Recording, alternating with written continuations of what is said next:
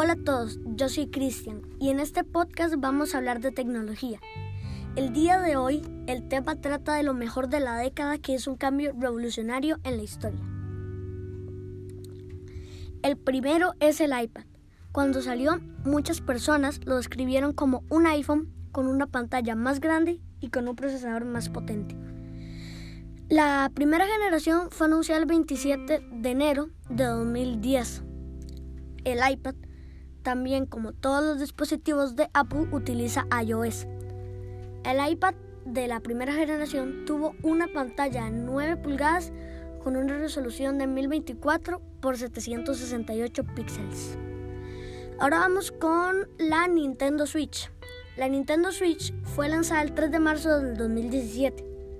La Switch utiliza dos controles inalámbricos llamados Joy-Con, que incluyen cuatro botones de acción estándar y un joystick direccional, así como sensores de movimiento y retroalimentación táctil de alta definición.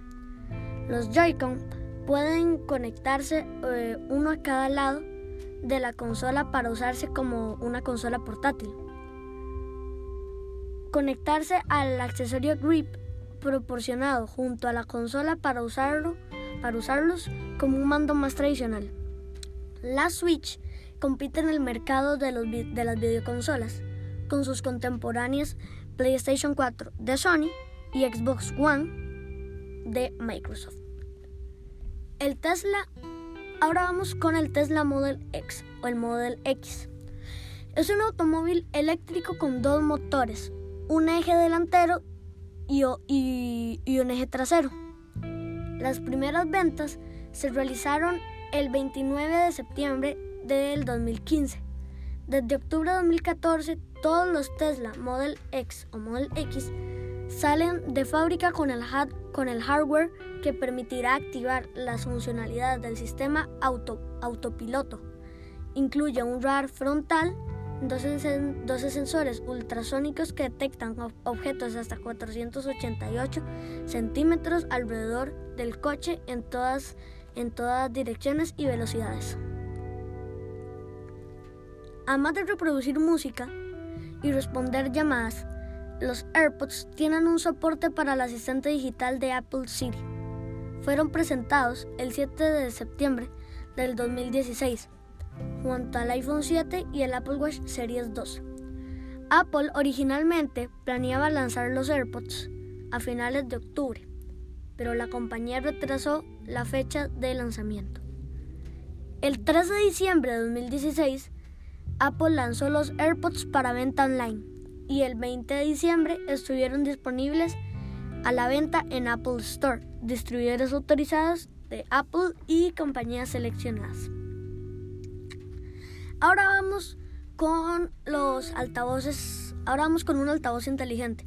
Un altavoz inteligente te permite, por ejemplo, hacerte, hacer tu casa como un smart home, smart apartment, como lo quieras llamar. Es el Google Home. Es un altavoz inteligente desarrollado por Google. El primer dispositivo se anunció en mayo de 2016 y se lanzó en Estados Unidos en noviembre de 2016 con, con, lanzamientos posteriores perdón, en otros países durante todo 2017 y en España en julio de 2018. Google Home permite utilizar comando de voz para interactuar con servicios del asistente personal de Google llamado Google Assistant. Se integra con un gran número de dispositivos y tanto de la marca como terceros lo que permite a los usuarios escuchar música, controlar videos y fotos, recibir noticias o controlar dispositivos eh, por voz. También hay más dispositivos como el HomePod que trae incorporado Siri y el Amazon Echo que trae incorporado Alexa. El Apple Watch es el primer smartwatch que sacó que sacó la empresa Apple. Lo presentó el 9 de septiembre del 2014 en su Apple Kane por Tim Cook. El reloj estuvo disponible para preventa el 10 de abril de 2015 y para la venta el 24 de abril del 2015 en Estados Unidos, Japón, Canadá y otros países. En España y México y otros cinco países su disponibilidad comenzó el 26 de junio. Todas las correas son intercambiables y son compatibles con todos los modelos. Ahora vamos con una, una cámara que salió eh, hace poco en el CES. Es la, la Insta One R, también está la Insta One X, pero yo incluí en esta lista la Insta One R. La Insta One R Twin Edition se transforma rápidamente de una cámara 360 a una cámara 4K 60 FPS. Siempre tendrás la herramienta perfecta para grabar la acción, para grabar acción avanzado y algoritmos basados en IA o ah, o en IA que preservan los detalles y hacen que tus videos sorprendan. Flow State consigue estabilización al nivel de gimbal. Eso significa eh, a nivel de gimbal, perdón. Eh, pero también no, no necesita gimbal porque ya lo trae incorporado. Y gracias a su nuevo algoritmo de detección de, de, eh, de escenas, lo mantiene todo estable incluso en baja luz. Captura Super 5.7K en 360. Em, aquí tengo eh, algunas características. La primera es 4K en gran angular, estabilización flow state del gimbal, sumergible 5 metros, selfie stick invisible en edición auto frame, frame y eh, bueno, hyperlapse, point to track, control por voz, cámara lenta, HDR y modo noche. A mí me parece que es una cámara revolucionaria porque es una cámara muy pequeña y tiene todo esto incorporado. Luego vamos con el Mavic Pro. Es un dron que se lanzó en 2016. Fue el primero de la serie Mavic. El dron fue considerado como uno de los primeros drones personalizados en el mercado, capaz de capturar video 4K con su alcance de vuelo de 4,3 eh, millas, o sea, 6,9 kilómetros y un tiempo de vuelo de 27 minutos. Sin embargo, en 2017, DJI anunció el Mavic Pro Platinum, que venía con un tiempo de vuelo más largo, o sea, 30 minutos, gracias a, la mejora del motor y rendimiento.